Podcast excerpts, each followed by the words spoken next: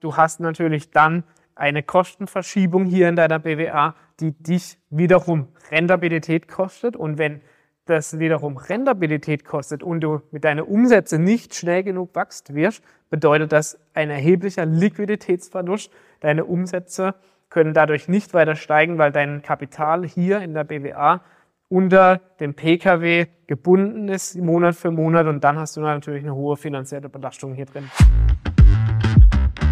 Hi und Servus zum Finanzen auf Autopilot Podcast. Der Podcast, wenn du deine Finanz- und Buchhaltungsthemen als Unternehmer so richtig geil, ohne Angst und Unsicherheit rocken möchtest.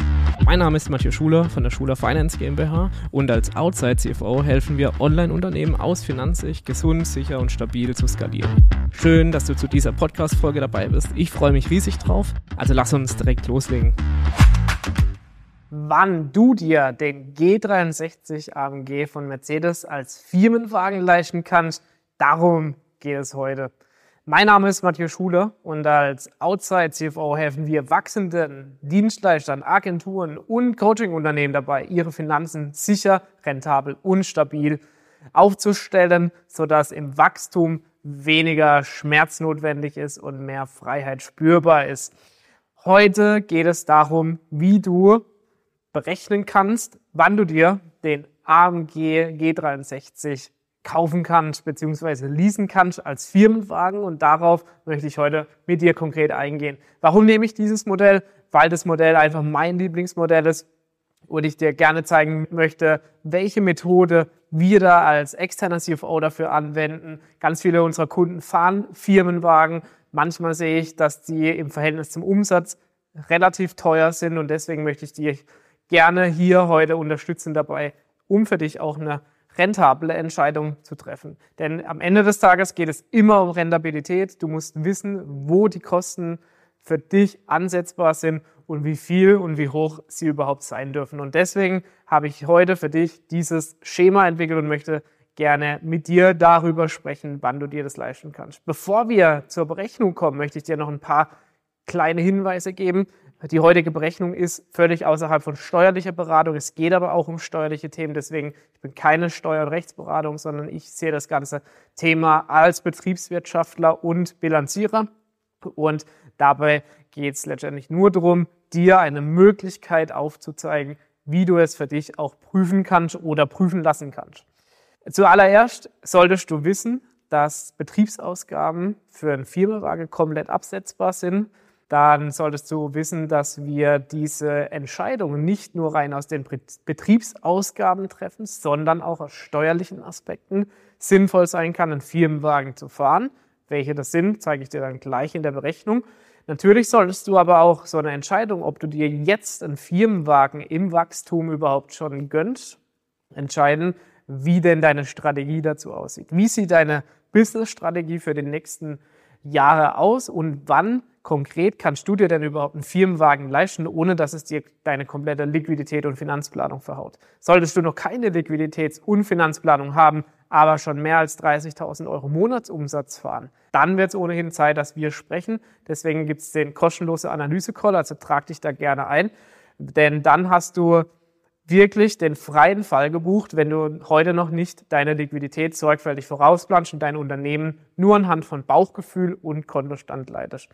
Also hier der Tipp von mir, sorgfältige Liquiditätsplanung aufstellen, immer in allen Bereichen, immer in allen Themen, die ich dir heute und auf meinem YouTube-Kanal präsentiere, hat immer irgendwas mit Liquidität zu tun. Deswegen schau, dass du auch hier ordentlich planst und nachvollziehbar für dich dann auch deine Zahlen transparent gestalten kannst.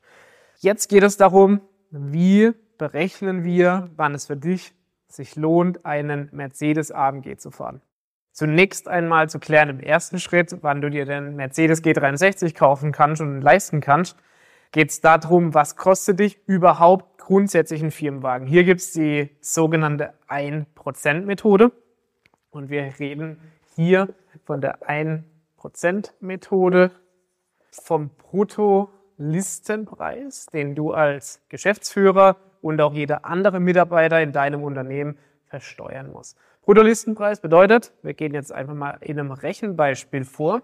Wir haben durchschnittlich 150.000 Bruttolistenpreis und hiervon möchte das Finanzamt dann, dass du ein Prozent dieser 150.000 jeden Monat lohnsteuerlich versteuerst, sodass du quasi aus diesen 150.000 jeden Monat 1.500 Euro an mehr Bruttolohn bekommst als sogenannter geldwerter Vorteil, worauf hier dann wiederum Steuern anfallen und ein bestimmter Steueranteil davon fällig wird. Ja, also wir sind hier bei 150.000 der Einfachheit halber inklusive Umsatzsteuer, deswegen Brutto-Listenpreis. Also wir haben hier immer die Umsatzsteuer mit drin. Das ist ein gerader Preis, einfach als Beispielrechnung für dich. Und hier haben wir dann zusätzlich noch, je nachdem, ob du eine Fahrtstrecke zum Büro hast, da nochmal 0,03 des Bruttolistenpreises pro Kilometer dann nochmal, dass du mitversteuern darfst. Wir gehen jetzt nur mal von der 1%-Methode aus. Hier, wir haben also 1500 Euro und wir haben quasi hier 1500 Euro geldwerter Vorteil. Wir haben dann eben dein, dein Bruttolohn, Bruttolohn, dann kommt eben dieser geldwerte Vorteil dazu, na, die 1500. Wir haben dann Sozialversicherung drauf und davon gehen dann eben auch Lohnsteuer mit on top. Und all das ist das, was du, also ne, wenn man hier das Ganze runterrechnet, dann am Schluss dein Gesamtbrutto ergibt und dann wiederum letztendlich hier eine Differenz rauskommt, die du dann später vom Netto als Geldwertervorteil wieder abgezogen bekommst. Ne? Das heißt, du hast vielleicht davor 10k als Geschäftsführer verdient, hast grob gesagt 5k rausbekommen. Jetzt würdest du durch diese Methode hier um die 800 Euro je nach Steuerklasse weniger rausbekommen. Das heißt, du kriegst am Schluss keine 5, sondern nur noch 4,2 raus. Das heißt, der Firmenwagen würde dich rein auf der lohnsteuerlichen Ebene um die 800 Euro kosten, beziehungsweise dann auch eben auf der Arbeitgeberseite, also auf deiner Seite, nochmal die Arbeitgeber-Nebenkosten verursachen. So, was das natürlich angeht, sind wir hier in der 1%-Methode. Ich glaube, da brauchst du dir aber weniger Gedanken drüber machen, dass das versteuert wird, denn du darfst dann natürlich am Schluss all diese Ausgaben, auch dein, dein geldwerter Vorteil, wieder als Betriebsausgabe ansetzen. Das heißt, unterm Strich wird hier 30 Prozent von deinem Gewinn wiederum versteuert und dadurch eben diese Beträge weniger versteuert. Das bedeutet unterm, unterm Strich, diese 1%-Methode in jedem Fall anwende. Es gibt auch Viele, die machen die Fahrtenbuchmethode, würde ich aber davon abraten. Warum? Hast du in einem anderen Video gesehen, weil es da einfach ganz, ganz eng werden kann mit dem Finanzamt.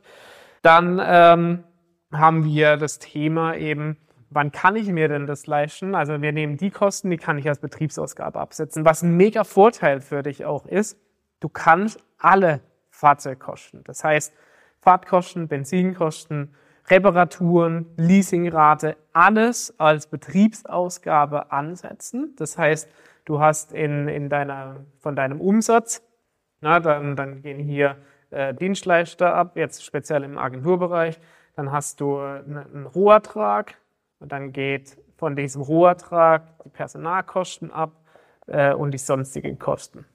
So, und in diesen sonstigen Kosten steckt dann eben auch der Pkw unter den Kfz-Kosten und in diesen Kfz-Kosten findest du dann eben alle Kostenblöcke, die, die hier anfallen für dein Pkw. Und dann steht hier unten der Gewinn.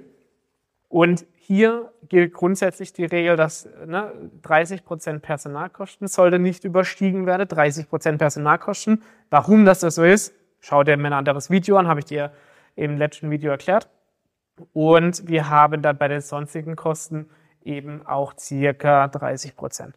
Und hier kannst du auch ganz leicht prüfen, wie viel deiner sonstigen Kosten im Verhältnis zum Umsatz stehen aktuell in deiner Bilanz beziehungsweise in deiner BWA und wie viel ist hier noch Luft nach oben, um deinen Gewinn aber nicht drastisch zu drücken, wenn du hier die 1%-Methode anwendest, wenn du die Kfz-Leasingrate mit reinnimmst, wenn du sonstige Kfz-Kosten dann hierfür hast. So, das ist das Grundprinzip, wie wir vorgehen. Erst werden die sonstigen Kosten gecheckt. In den sonstigen Kosten dann eben die 30 Prozent. Wenn wir hier drüber liegen, müssen wir sowieso reden, denn dann stimmt was mit deinem BWA-Verhältnis nicht. Und wir können dann davon ausgehen, dass die 1%-Methode dann stattfinden kann. weil dann liegen auch die Kosten in einem Verhältnis. Wenn wir hier bei den sonstigen Kosten nicht überproportional hoch sind und wenn diese 1%, und das ist die goldene Regel sozusagen, wenn diese 1%, das bedeutet 1500 Euro jetzt in dem Beispiel mit dem Bruttolistenpreis, wenn diese 1% wirklich nur einem Prozent deines Umsatzes entsprechen.